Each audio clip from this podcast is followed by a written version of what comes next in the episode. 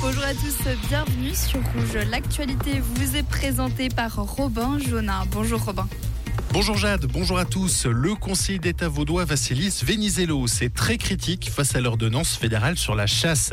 Le texte mis en consultation jusqu'à mercredi souhaite éradiquer jusqu'à 60% des loups en Suisse.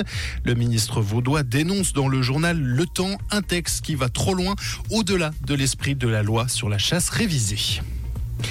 QJ confie la distribution de son eau potable à Lausanne. La commune vaudoise signe ainsi une concession pour son réseau et son alimentation en eau potable dès le 1er janvier 2025. Avec l'augmentation de la population de QJ, les sources ne couvrent plus la consommation de la population. Coupure de courant à Genève, relate la tribune de Genève. Plusieurs quartiers de la rive gauche ont été touchés peu après minuit la nuit dernière. L'incident a duré une vingtaine de minutes. L'Union syndicale suisse réclame des augmentations de salaire réels de 5% l'an prochain. Inflation, loyer, prime d'assurance maladie. La charge des ménages suisses ne cesse de s'alourdir. Et malgré une conjoncture favorable, les employeurs ne veulent même pas compenser le renchérissement, critique l'USS.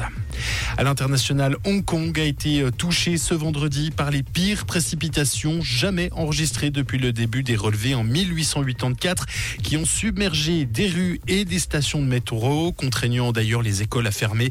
Au total, 600 mm d'eau se sont abattus en 24 heures, soit un quart des précipitations moyennes annuelles.